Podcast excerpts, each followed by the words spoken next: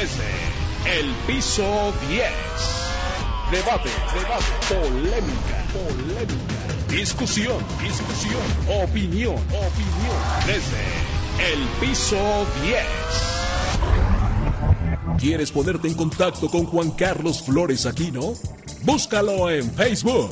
Página oficial. Juan Carlos Flores. Arroba floresaquino. Punto Juan Carlos. Ubícalo inmediatamente con la imagen del puño levantado. También en Twitter. Arroba floresaquino.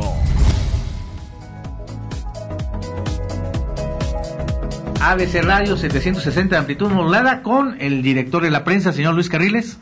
Señor, aquí con Juan Carlos Flores Aquino también estamos gerente general, gerente nacional. Operativo. De ABC, gerente operativo de ABC Radio. Es, es bien divertido porque la verdad es de que eh, usted puede escuchar esto después en un podcast muy divertido que va a ir en cualquier lugar, lo puedes cargar muy fácilmente y... Oye, estamos en Spotify y va muy bien ese podcast, ¿eh? y en Apple por supuesto, Android también, pero el Spotify va jalando bastante bien.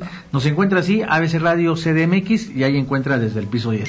Ahí estamos. Oye, pues presentamos, eh, como lo habíamos eh, prometido en nuestro programa anterior, Luis Carriles, al eh, licenciado Armando Leñero.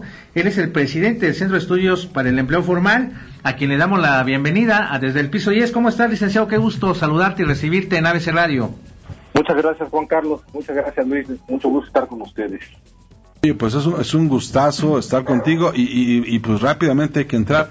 El tema que hoy nos ocupa es el tema de las pensiones el tema, el tema, esta reforma, esta propuesta que se hizo, esta idea de, de, de, elevar las pensiones, poco a poco la aportación de, lo, de la, la, aportación patronal, este, platícanos cuál va a ser el impacto real en el corto plazo o en el mediano plazo con los trabajadores. Mira, eh, esta es una medida que se tenía que hacer es imperativo que hay una reforma más de fondo. Ahora es una propuesta para este año, pero creemos en el centro de estudios que tiene que ser más de fondo, que adelantito lo comentaremos. De principio, hoy por hoy se pagan de carga social 35 centavos entre prestaciones eh, de ley y prestaciones sociales. Con esta reforma que vamos a tener, eh, la, esa carga social se va a convertir en 44 centavos. Eh, pongo un ejemplo, si una eh, persona gana 10 mil pesos, al patrón el día de hoy eso le cuesta 13 mil 500 pesos. Cuando esté la reforma completa le va a costar 14 mil 400 pesos. Ese es el impacto, o sea, sobre el, el, incremento en la carga social y prestaciones es de un 25%. Eh, ese, ese, número, no sé si lo pudiéramos desgranar un poquito más. ¿Cómo, cómo llegamos a ese número? Al 35%. Mira, más o menos las, eh, las prestaciones sociales, que es vacaciones y, y prima de vacaciones, es aproximadamente 4.5%. Luego tenemos un 3% de impuestos sobre nómina. Y tenemos también un 5.3 con el salario integrado, 5.5, para ponerlo fácil. Esto, esto tenemos del Infonavit. 5, 6, 7, 8. Esto nos da más o menos eh, un 13, 14, 15%. El, la diferencia para llegar a 35, el 20%, es de las cuotas actuales que se pagan al Seguro Social. Eh, así se compone eh, más o menos el 35%. Y, a, y ahora las cuotas en aproximadamente del 20% van a subir al 28% de solamente el Seguro Social. Y, y, por ejemplo, eh, ¿qué, ¿qué, va? No, a mí me parece de pronto que, que, lo que abre, y lo voy a decir de una manera este, entendible, a mí me da la impresión de que esta reforma lo que abre es un nuevo negocio, es, es este, este negocio que es, este, eh, no sé, la, el, el, pagar en efectivo, no, el crear empresas y cerrarlas, este, no sé, de pronto creo que el aumento no no no no va no va justamente a promover el empleo formal sino más bien va a promover el empleo informal no sé. Tengo, tengo, esa impresión de que puede ocurrir, no sé, tú Ah, no, por, por supuesto, mira, hay que recordar que la mayor parte de las empresas son micros, medianas pequeñas. Eh, que ahora lo que hemos visto en la pandemia que son las que más están quebrando, porque no tienen el dinero suficiente para pagar los sueldos y las cargas sociales. Y entonces han venido que hacer negociaciones. Y en este mismo sentido, eh, ese 8% adicional les va a ser muy difícil absorberlo. Y por otro lado, las empresas que se creen, que se vayan a estar creando durante el tiempo, los nuevos empleos, no van a poder pagar eh, este incremento, aunque va a ser paulatino a partir del 23 durante ocho años, pero este costo es muy alto. ¿Y qué va, y qué va a suceder? Pues va a traer como consecuencia que se busque pagar lo mínimo que se pueda en el Seguro Social para atender a los trabajadores inscritos al Seguro Social del Infonavit y lo demás hacer pagos por fuera, como se ha venido haciendo durante mucho tiempo. Oye Armando, eh, me parece, digo, podría leerse en otra perspectiva, digamos, en otra época, tal vez algún beneficio que pudiera traer a aquellos que se pensionarán en un futuro, pero en épocas de crisis como la que estamos atravesando en este momento, me parece que es el peor timing para poderlo haber procesado. No sé qué opines. Es el peor timing. De hecho, cuando sale la reforma la anuncia en una mañanera, dicen que entra en vigor, pero no dicen cuándo. Entonces todos suponíamos que entraba en ese momento y así el centro eh, dio varios comunicados diciendo que esto no era posible. Cuando subieron las cuotas del Seguro Social del tope del 10 a 25 veces, se hizo en un periodo de tiempo. Y yo creo que recapacitaron y ya al día siguiente, o en la tarde de ese mismo día, dijeron que no, que dado el tiempo iba a ser hasta el 2023 y que iba a ser durante ocho años.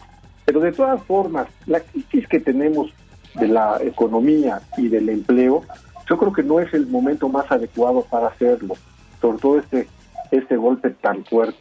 Eh, debió haber esperado, aunque sí es necesario y eh, implica que tenemos que hacer algo para el, para el futuro de los trabajadores, porque la, lo que se paga hoy del, de la cuota del 6.5%, si una persona ahorra el 6.5% durante 30 años de vida, alcanza para ahorrar solamente el equivalente a dos años de su sueldo, cuando la esperanza de vida es de 77 años. Entonces imagínate, una pensión de 65 para alcanzar 77, pues eh, tiene que haber una reforma más profunda que lo que hoy se propone. ¿Te, parece que la reforma que, que se está haciendo es, eh, a ver, yo digo, coincido contigo, creo que lo que va a provocar más bien es un, es un mercado de precariedad laboral muy fuerte y, va a promover la informalidad. Pero también me queda claro que muchas opciones no, no les quedan ¿no? a los empresarios. Digo, tienes que salir de alguna manera, por alguna forma, como, como sea, intentar salir, ¿no? Así es. Así es. Sí, eh, y sobre todo, lo que decía yo, los micros, los pequeños tienen que salir de alguna moneda, tienen que salir a vender, a ofrecer sus productos, pero no les va a alcanzar para, para pagar toda esta carga social. Nosotros lo que hemos dicho es que, y, no solamente nosotros, sino muchas organizaciones eh, internacionales y nacionales, en este tiempo se debió haber eh, hecho la propuesta de bajar temporalmente las cuotas obrero patronales y dar apoyos en las cuotas de los servicios para que las empresas precisamente no despidan. Pero en el gobierno pues no hemos visto una acción decidida y contundente para apoyar las empresas, porque apoyar las empresas significa apoyar a las personas que trabajan. Eh, ahora, la, perdón, nada más, los, los, grandes corporativos, ¿tú, ¿tú ves que los grandes corporativos estén medianamente satisfechos con esto? Yo creo que están medianamente satisfechos. Yo creo que la cúpula empresarial eh, se da cuenta de la necesidad de, crear, de ampliar el fondo de pensiones, pero me parece que la mayoría de los empresarios no están de acuerdo en este, en este golpe tan fuerte y que solamente sean los únicos que aporten a las pensiones, cuando el beneficio de las pensiones también es de los trabajadores. O sea, yo creo que tendría que haber una combinación. Te pongo un ejemplo, los trabajadores del, que están afiliados al ISTE, el ISTE pone el 5.1% más o menos y los trabajadores ponen el 6.1% de su salario. Y en el Seguro Social hoy van a poner, pasa del 5.5 al 13.5 por parte de los patrones y los trabajadores se quedan en lo mismo. Cuando tenemos que hacer una política también de que las personas nos responsabilicemos por nuestro futuro. Armando, una medida de este impacto de la que nos estás platicando, ¿qué consecuencias podría traer en términos macroeconómicos? ¿Crees que nos pegue más aún en, en variables inclusive del tamaño del PIB? No, no creo que de ese, este, este, incremento no nos pega mucho menos en, ese, en esas variables. Sí nos va a pegar en que el crecimiento del empleo formal no se va a recuperar durante este, este sexenio, no vamos a tener una recuperación del empleo. En eso nos va a pegar. Nada más, ¿verdad? ya tenemos título para el podcast. Oye, hermano, pues te queremos agradecer mucho el tiempo para esta eh, llamada con la sana distancia desde el piso 10 y por favor continuemos más adelante con la comunicación porque nos ayuda mucho tener esta eh, orientación en variables económicas y además eh, del Centro de Estudios para el Empleo Formal. Armando. No, no, pero sobre todo este, los otros datos. Estos sí son otros datos. Vimos a la cúpula empresarial aplaudir cual foca no la medida de la medida a mí yo desde el principio le dije a mí no me, me brinca un montón porque creo que lo que va a promover es sobre todo la informalidad y y el lento crecimiento del empleo formal y bueno, un poco lo que tienen los datos es, son esos, ¿no? Un poco más sustentados. Yo por instinto y el señor porque le sabe. Armando, pues, pues muchas gracias. Armando, ¿algo más que quieras agregar? Pues les agradezco mucho la entrevista, Juan Carlos Luis. Estamos atentos a ver qué pasa porque tenemos noticias todos los días de cómo se está dando el empleo, el empleo este formal. Hoy ya con las cifras del, de eh, la ETOE, pues cambia un poquito el panorama, no mucho. Eh, pasan eh, más eh, empleados que estaban en la población no económicamente activa a la población económicamente activa. Y es un tema también de que eh, podemos analizar mucho esta información que se está dando el día de hoy. Gracias, Armando. Estamos en contacto. Que estén muy bien. Busca a Luis Carriles en sus redes sociales. En Twitter como arroba Luis Carrujos. Y en Facebook como arroba Luis Carriles. Síguelo. Ponte en contacto desde el piso 10.